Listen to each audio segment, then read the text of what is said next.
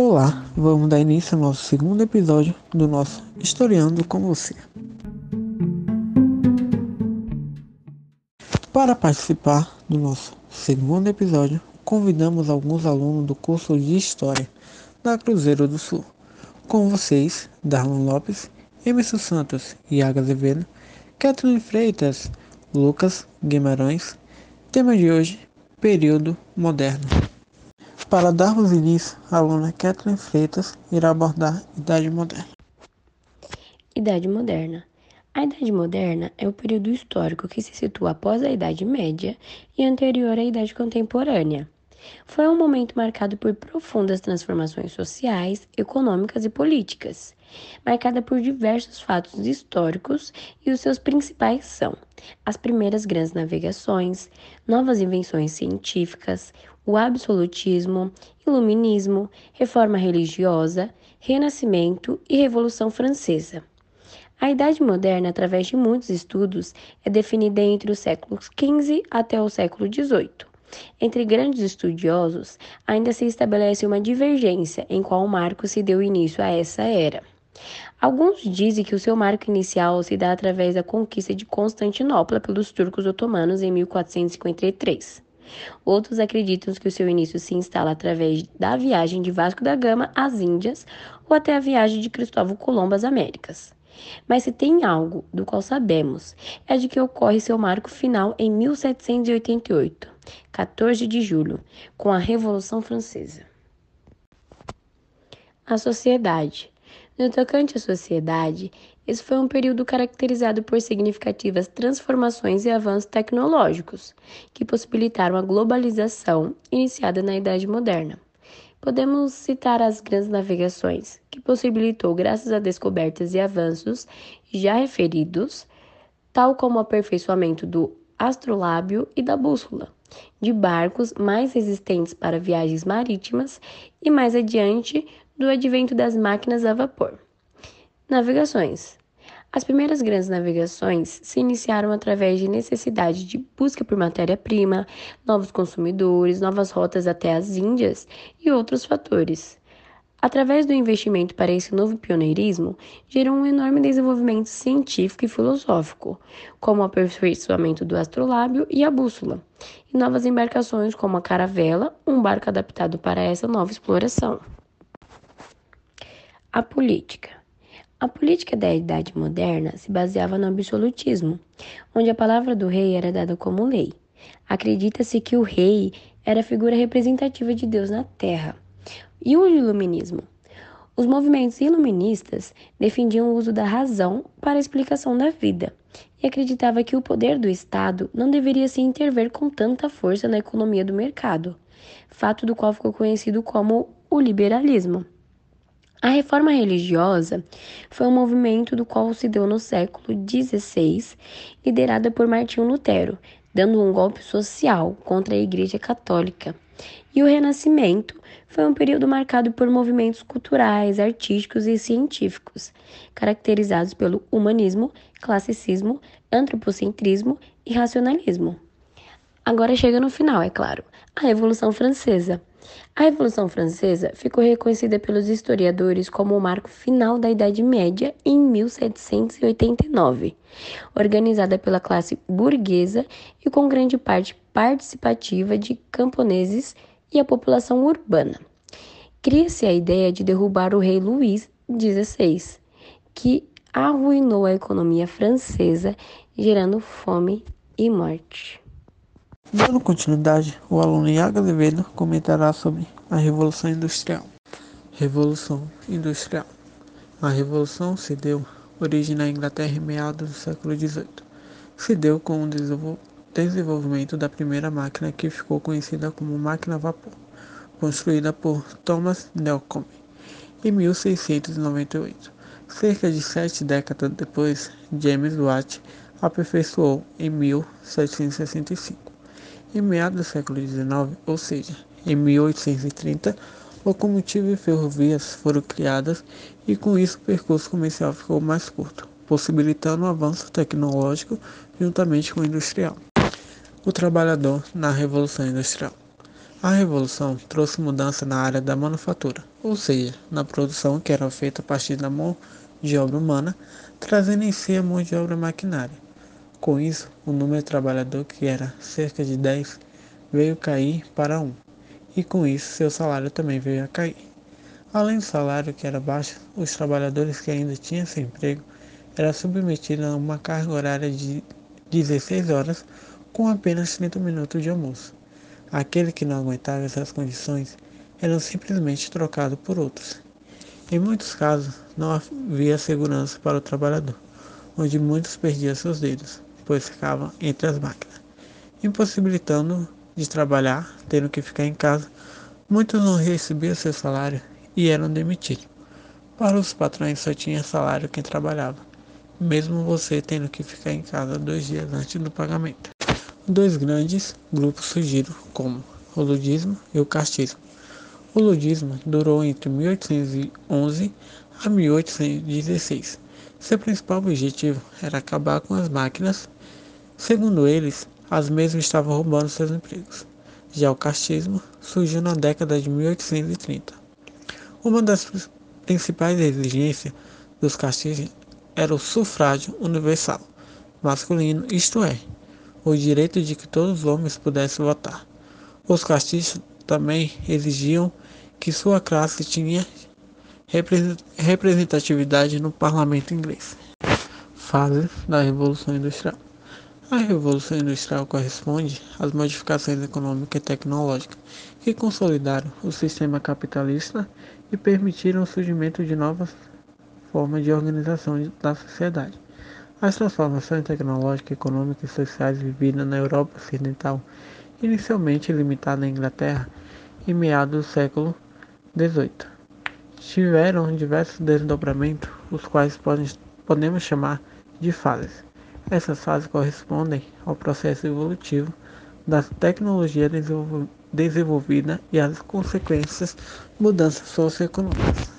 Primeira fase refere-se ao processo de evolução ocorrido em meados do século XVIII na Europa Ocidental, entre 1660 e 1850, estabelecendo uma relação entre a sociedade e o meio, transformando o setor industrial gerando um novo padrão de consumo.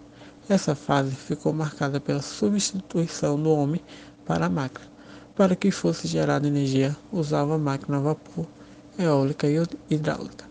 As principais invenções dessa fase, que modificaram todo o cenário vivido na época, foram a utilização do carvão como fonte de energia, o consequente desenvolvimento da máquina a vapor e da locomotiva.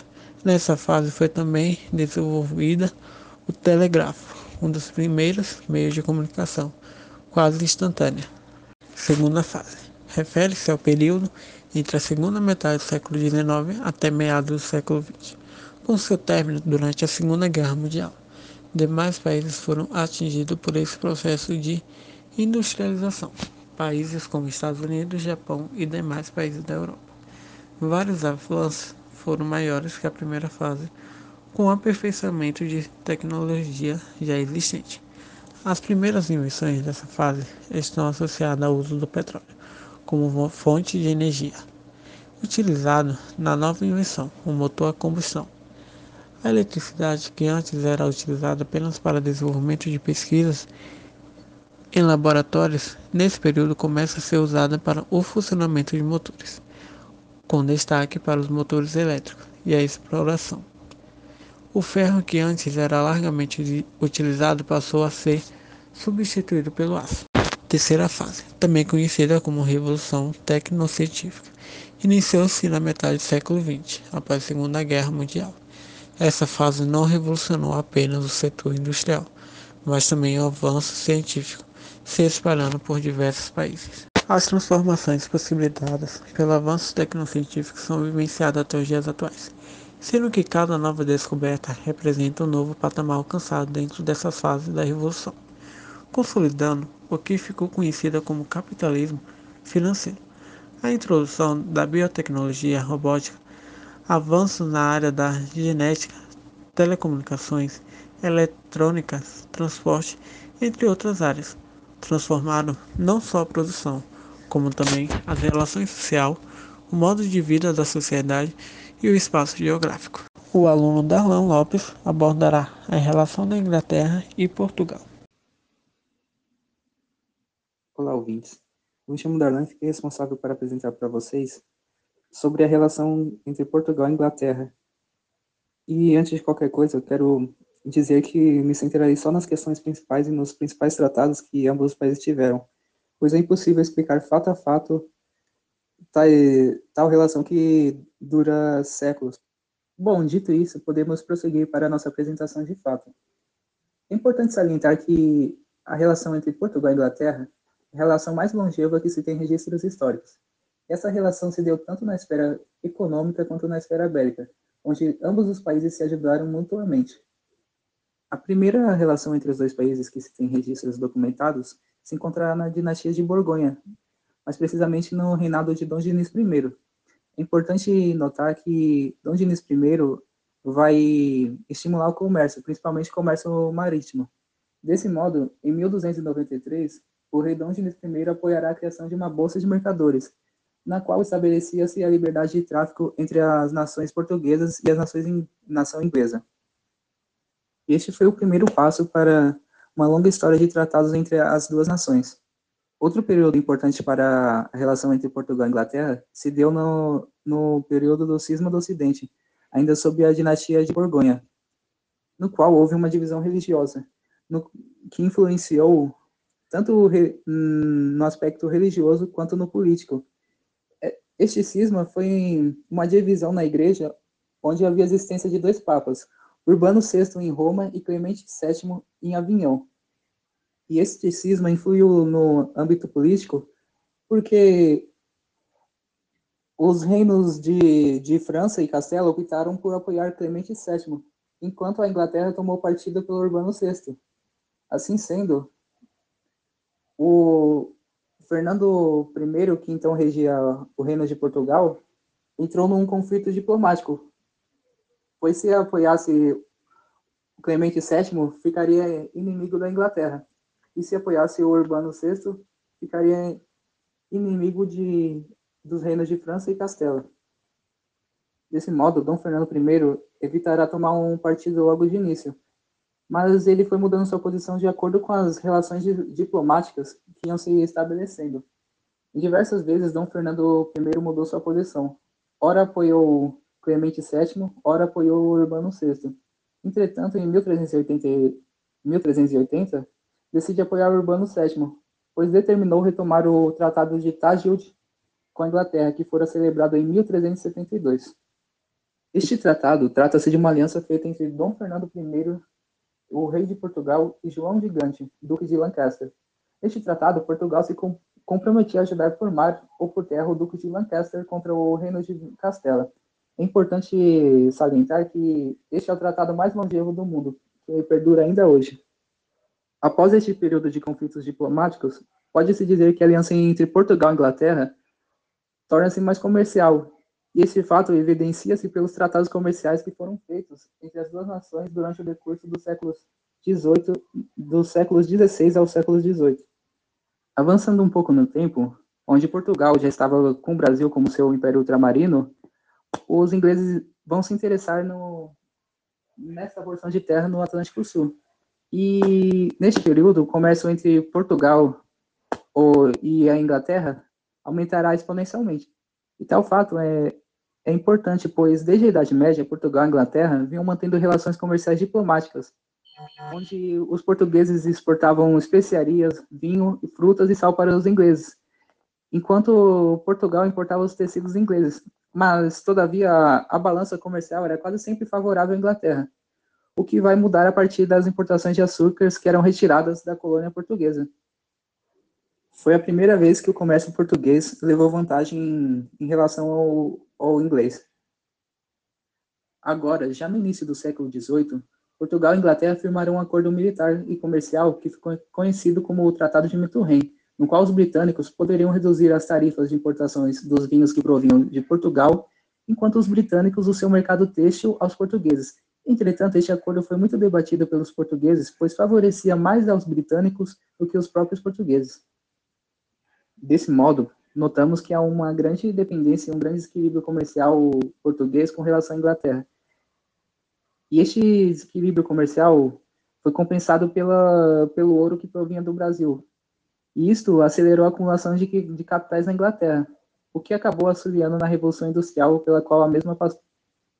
Entretanto, esse desequilíbrio resultou em uma dependência de Portugal para com sua colônia, que era o Brasil.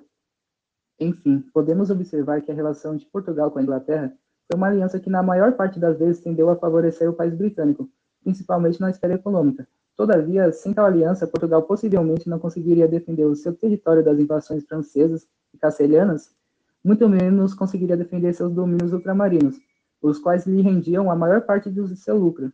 Apesar de sair perdendo economicamente, Portugal conseguiu manter, manter seus impérios ultramarinos até onde pôde, e isso se deveu em grande parte pela ajuda da Inglaterra. Portanto, podemos concluir que a ajuda dos, dos ingleses para com os portugueses foi um fato bem importante na história de Portugal. E arrisco-me dizer que sem a ajuda da Inglaterra, Portugal não, não seria o país que conhecemos hoje. Dando continuidade, o aluno Lucas Guimarães como um breve comentário da Inconfidência Mineira. Inconfidência Mineira. A Inconfidência Mineira, ou Conjuração Mineira, foi um movimento de caráter separatista que ocorreu na então capitania de Minas Gerais em 1789. O objetivo era proclamar uma república independente, criar uma universidade e abolir dívidas juntas à Fazenda Real. O movimento, porém, foi descoberto antes do dia marcado para a eclosão por conta de uma denúncia e seus líderes foram presos e condenados.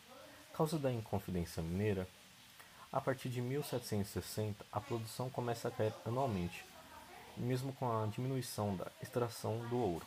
O sistema e o valor de cobrança do quinto dedos à coroa mantinham-se o mesmo. Quando o ouro entregue não alcançava 100 arrobas, cerca de 1.500 quilos anuais, eram decretados a derrama.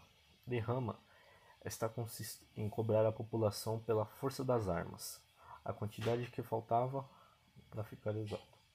Apesar de ter sido decretada somente uma vez, sempre parava e ameaçava que a derrama poderia se tornar a realidade, e isso assustava tanto os exploradores de ouro como a população. Os Inconfidentes. Os Inconfidentes eram uma, uma maioria grande proprietários, mineradores, padres e letrados, como Cláudio Manuel da Costa. Oriundo da família enriquecida na mineração, havia estudado em Coimbra e foi alto funcionário da administração colonial. Por sua parte, Alvarez Peixoto era um minerador e latifundiário. Thomas Antônio Gonzaga, escritor e poeta, depois de estudos jurídicos na Europa, tornou-se juiz em Vila Rica.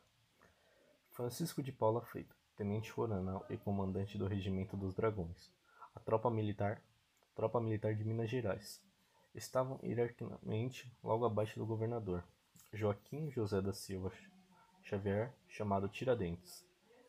Era o filho de um pequeno fazendeiro e ganhou a vida como militar, dentista, tropeiro e comerciante. Foi a, foi a mais popular entre os conspiradores, embora não tenha sido o idealizador do movimento.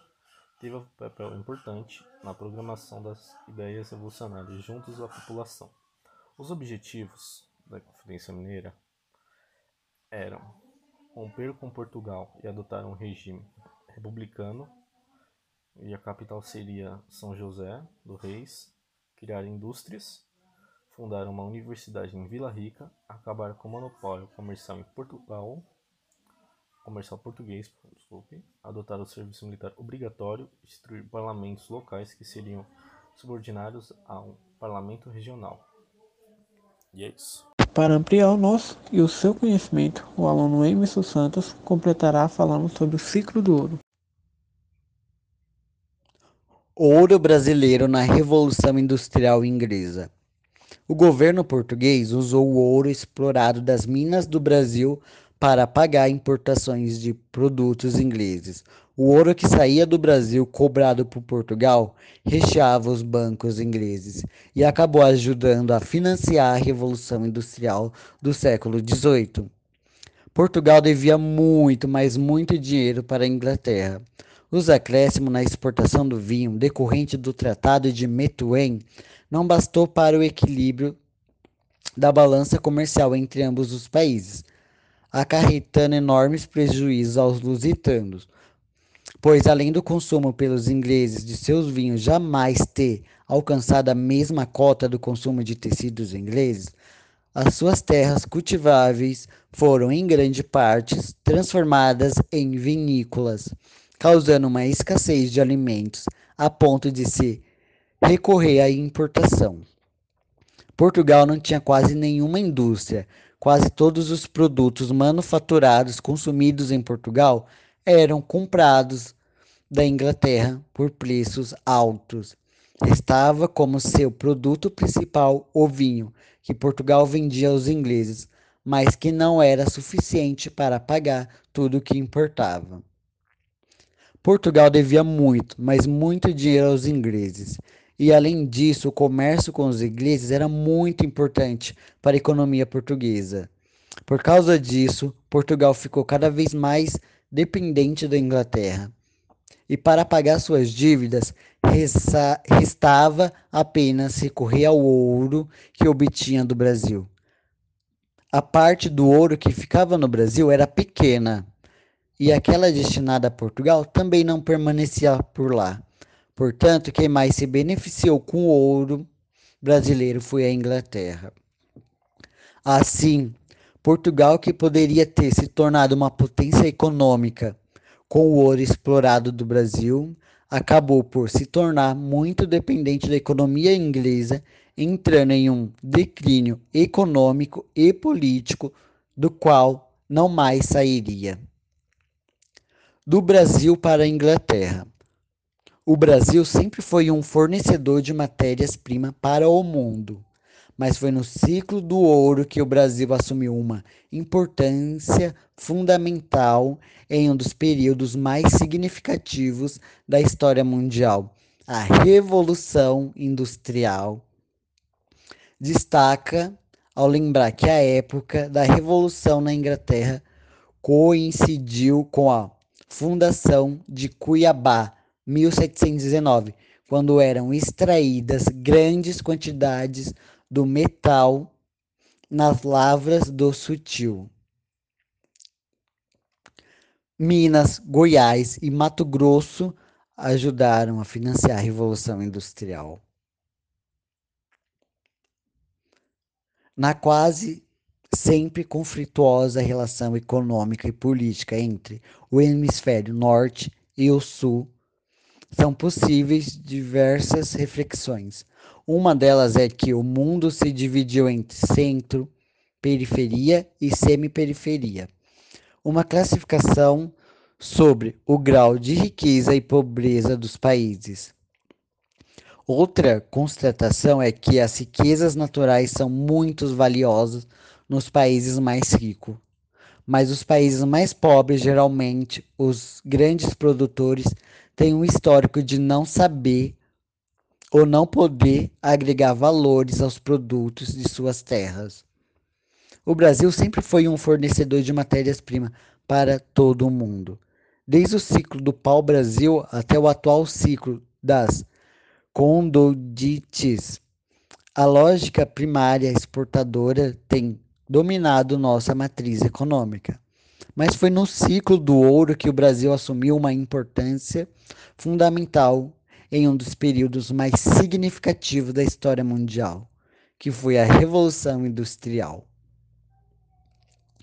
A transição para os novos processos de manufatura foi a marca da Revolução Industrial. A tecnologia dava velocidade à acumulação de capital a partir da indústria a Inglaterra foi o palco principal da Revolução Industrial. A nação contava com uma burguesia muito rica que investiu nas indústrias em, e um subsolo rico em carvão, a matéria-prima das máquinas a vapor. Mas a origem da riqueza da burguesia inglesa remota a algumas atividades questionáveis sob o ponto de vista étnico como o tráfico de escravos e uma relação de agiotagem que seus bancos praticavam a países como Portugal. Ainda durante o período colonial no Brasil, o déficit da coroa portuguesa com a Inglaterra fez com que o ouro produzido no Brasil, ainda uma colônia de Portugal, que ficava com todo prejuízo aqui, todo ouro produzido aqui, fosse, em grande parte, ficar nas mãos dos bancários ingleses.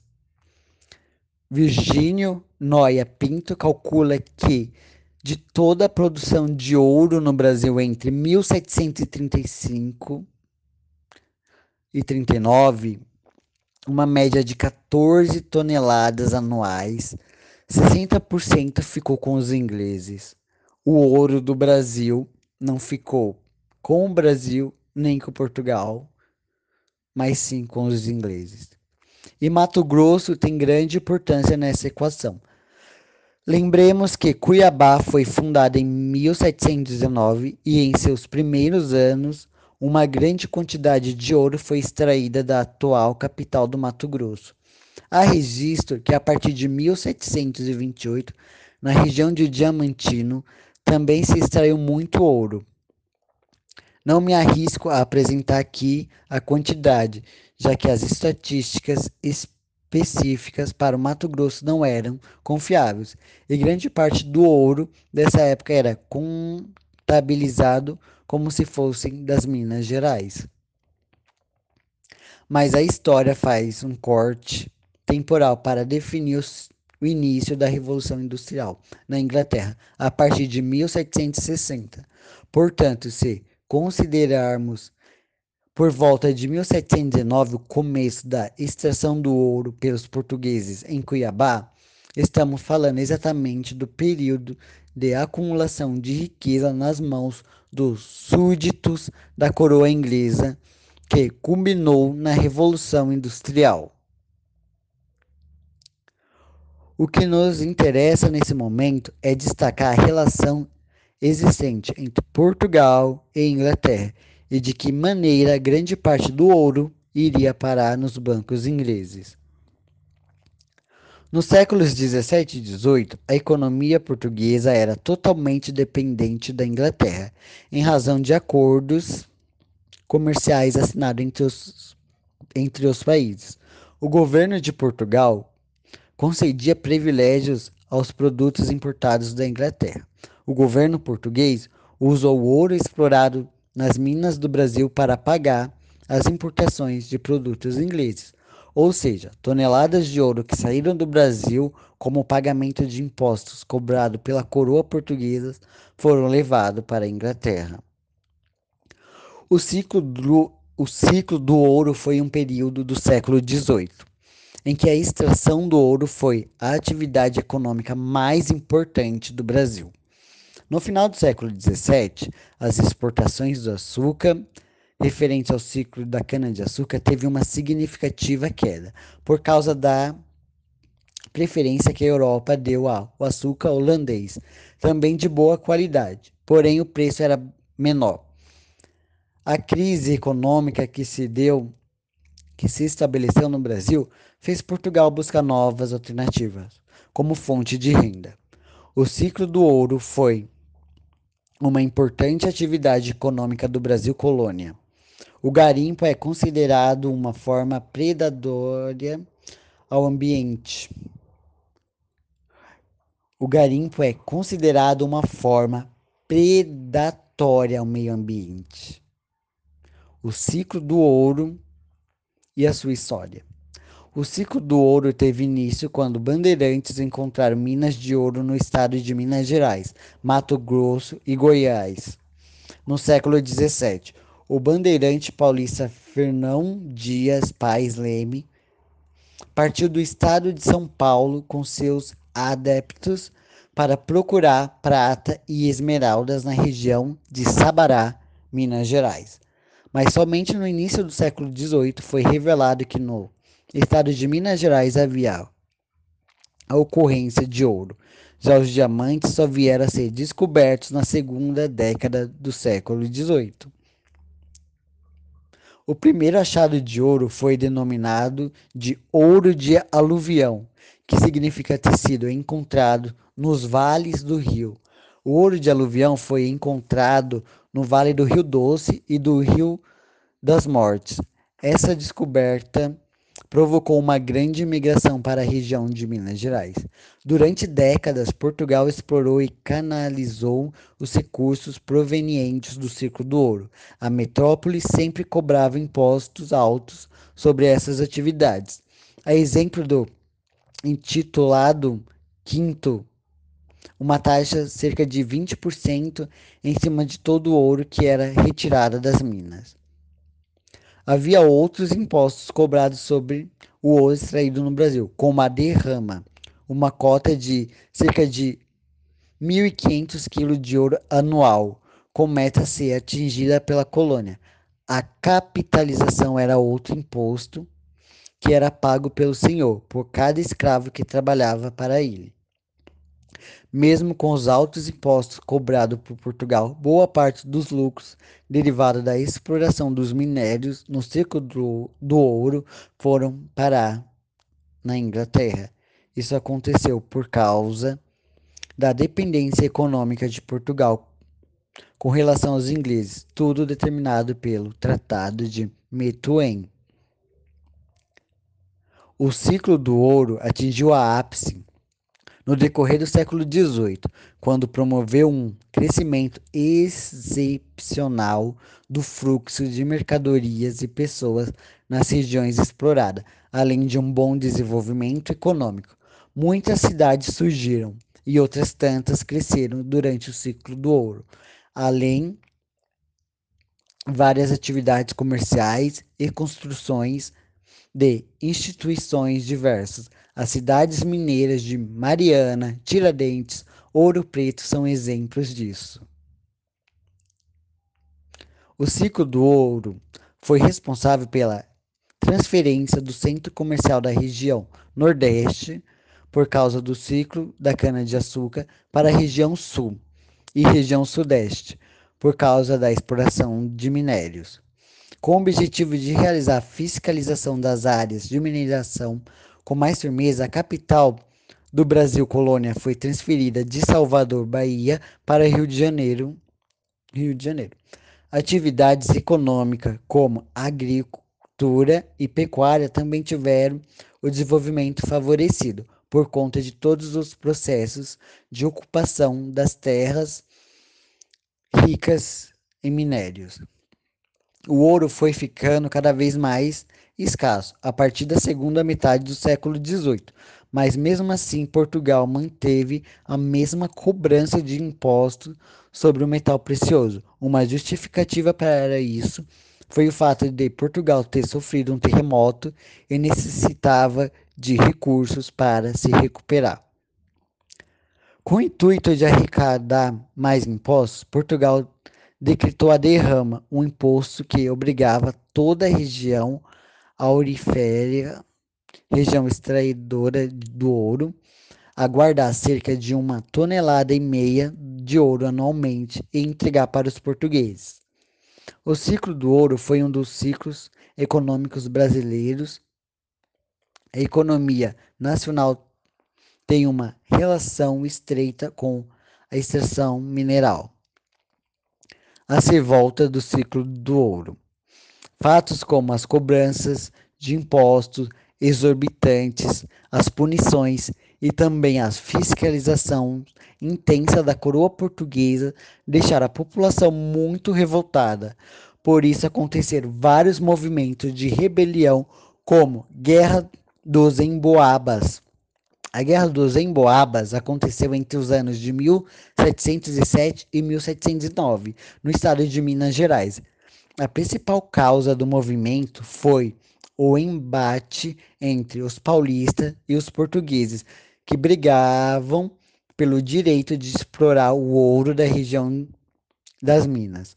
Os paulistas queriam ter mais direitos e benefícios sobre o ouro que tinham achado, por terem sido os primeiros a descobrirem as minas. Os portugueses, então, chamados de forasteiros, chegar, queriam o direito de explorar o ouro e chegar a formar comunidades dentro da área já habitada pelos paulistas. Revolta de Felipe dos Santos. A Revolta de Felipe dos Santos foi um movimento que ficou conhecida também como Revolta de Vila Rica e aconteceu no ano de 1720 em Vila Rica. A principal causa do evento foi a insatisfação da população, dos comerciantes e dos proprietários por causa das rigidez na fiscalização portuguesa, os impostos altos e também as punições. A Inconfidência Mineira. A Inconfidência Mineira foi um movimento que ficou conhecido também como Conjuração Mineira e aconteceu no ano de 1789, no estado de Minas Gerais. Foi considerado um movimento separatista pelo fato de ter a intenção clara de se separar o Brasil de Portugal.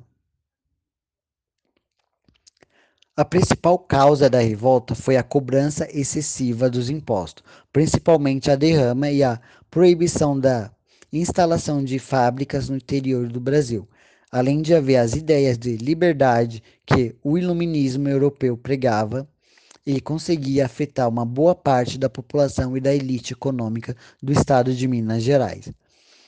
Conjuração Baiana. A Conjuração Baiana foi um movimento que ficou conhecido como Revolta dos Alfaiates e recentemente também foi chamado de Revolta dos Búzios. Ela aconteceu no ano de 1798, na então capitania da Bahia, no Brasil colônia. Trata-se de um movimento separatista de caráter emancipacionista que almejava a proclamação da República, conseguiu obter um uma maior participação do voto, além de defender o fim da escravidão no Brasil. A principal causa do movimento foi a mudança da capital da colônia de Salvador para o Rio de Janeiro, os altos impostos, a concentração de terras e as imposições de Portugal. O movimento teve influência da independência dos Estados Unidos, da Revolução Francesa e do Haiti. Os conjuradores foram este estimulados pelos ideais iluministas de fraternidade, igualdade e liberdade. Referências bibliográficas: Apolinário, Maria Raquel, Projeto Arirabá. História, Ensino Fundamental, sexto ano. Segunda edição, São Paulo, Moderna, 2017. Betel, História da América Latina, América Latina Colonial, volume 1, segunda edição, São Paulo, EDUSP, 1998. Brasil Escola e Revolução Industrial. De Holanda. História Geral da Civilização Brasileira. Tomo 1, A Época Colonial, volume 1, 21 primeira edição. Rio de Janeiro, Bertrand, Brasil, 2019. De Holanda. História Geral da Civilização Brasileira. Tomo 1 Administração, Economia e Sociedade. Volume 2, 21 edição, Rio de Janeiro, Bertrand, Brasil, 2019. Educa Mais Brasil. Fausto, B. História do Brasil, terceira edição, São Paulo. EDUSP, 2019. Furtado, C. História e Economia do Brasil. 34 edição, São Paulo, Companhia das Letras 2017. Idade Moderna, toda a matéria. Muvuca Popular. Ramos, R. Souza, BV, Monteiro, N. G. História de Portugal. A Esfera dos Livros, 2014. Toda a matéria em Confidência Mineira. Tratado de Mentuê. Indo Escola. Viviane Teodoro. Idade Moderna. Escola Educação.